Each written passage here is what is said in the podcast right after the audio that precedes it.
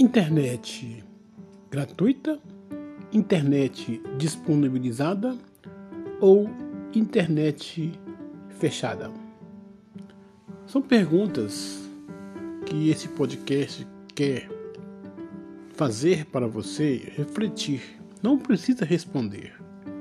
O curso Conectividade Significativa em Comunidades Brasileiras, promovido pelo Instituto de Referência em Internet, o Instituto Íris, é um curso que está discutindo essa conectividade significativa. Às vezes a gente fala letramento, ou às vezes esse letramento pode significar é, traduções, pode significar aprendizado, pode significar também né, formas específicas de linguagem de povos indígenas, de povos de terreiro, de povos de quilombos, povos tradicionais, de moradores periféricos, de moradores é, refugiados, é, imigrantes aqui na terra chamada Belo Horizonte, Grande Belo Horizonte, Grande BH, que aborda aí também Pedro Leopoldo, Esmeralda, Contagem. E o curso que nós estamos fazendo, ele discute um pouco essas questões. Por exemplo, a prefeitura de Belo Horizonte tem internet pública.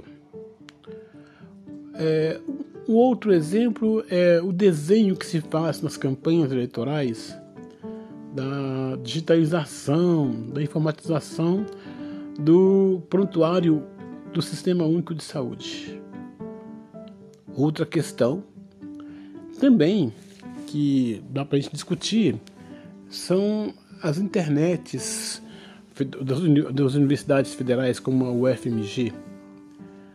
O alcance dessa, desse sinal ele é limitado ou é aberto?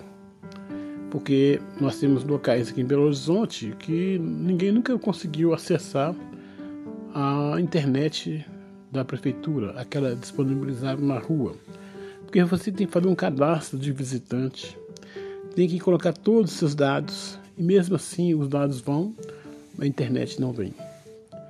Na UFMG, naquele campus maravilhoso, cheio de prédios, árvores, etc., né, nós temos uma grande dificuldade de acessar aquela internet .edu.br. Uma internet lenta, que não chega, que deixa a gente inclusive enraivecido.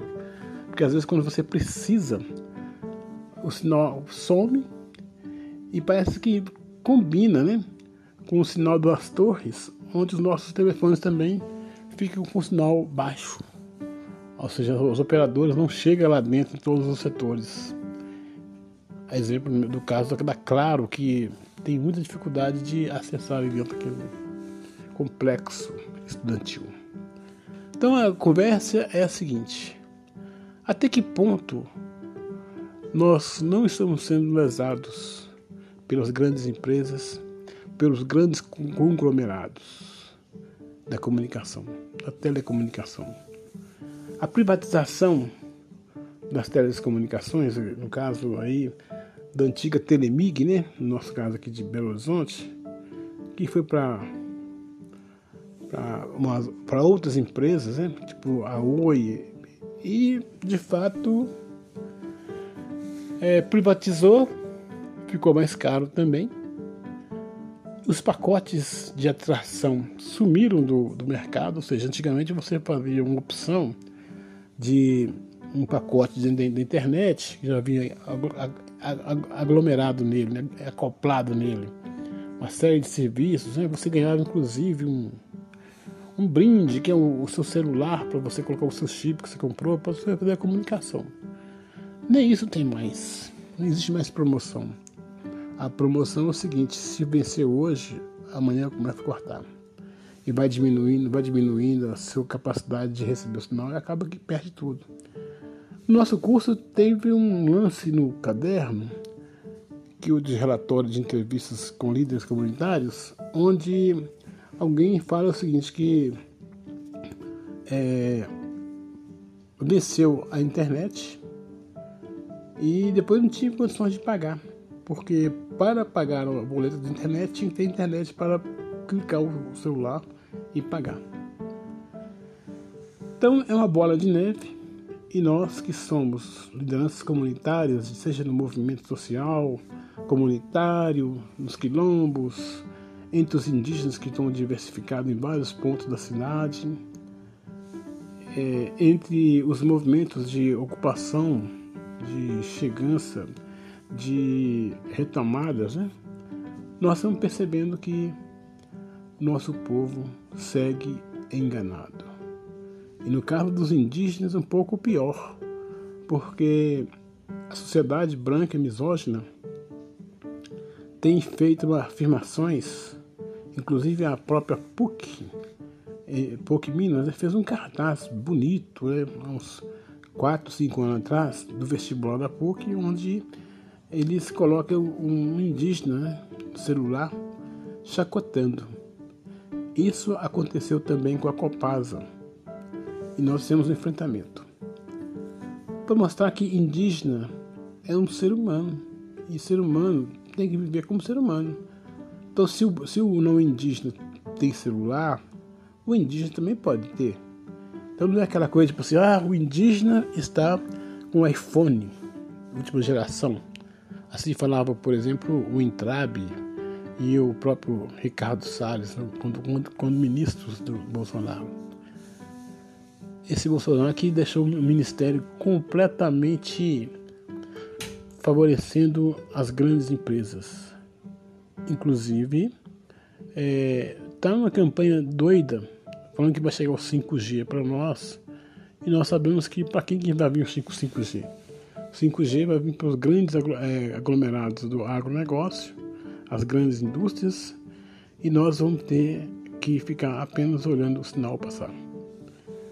Essas são as considerações de hoje, mais um podcast porque importante é sempre registrar, ainda que em áudio, um pouco das impressões referentes às atividades do dia a dia.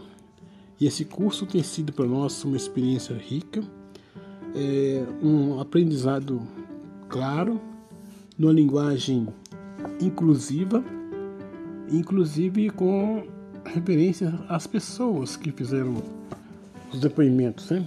Eu lembro que a, o Quilombo Matias também participou do processo, onde que questiona se vale a pena ficar ali no telefone com aquela, aquele robozinho do outro lado te atendendo e pedindo mais um minuto, minutinho, você fica mais, mais de 30 minutos no telefone para esperar uma resposta vazia daquela empresa.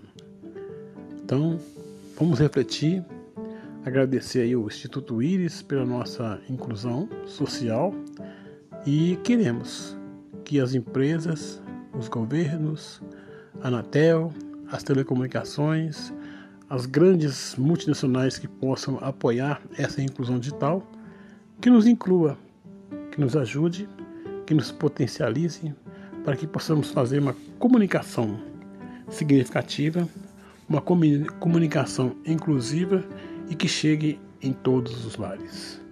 Um grande abraço, Eni Carajá, podcast Zabé Zabelê. Zabé Zabelê é um pássaro, é uma significação, é um processo de educação popular.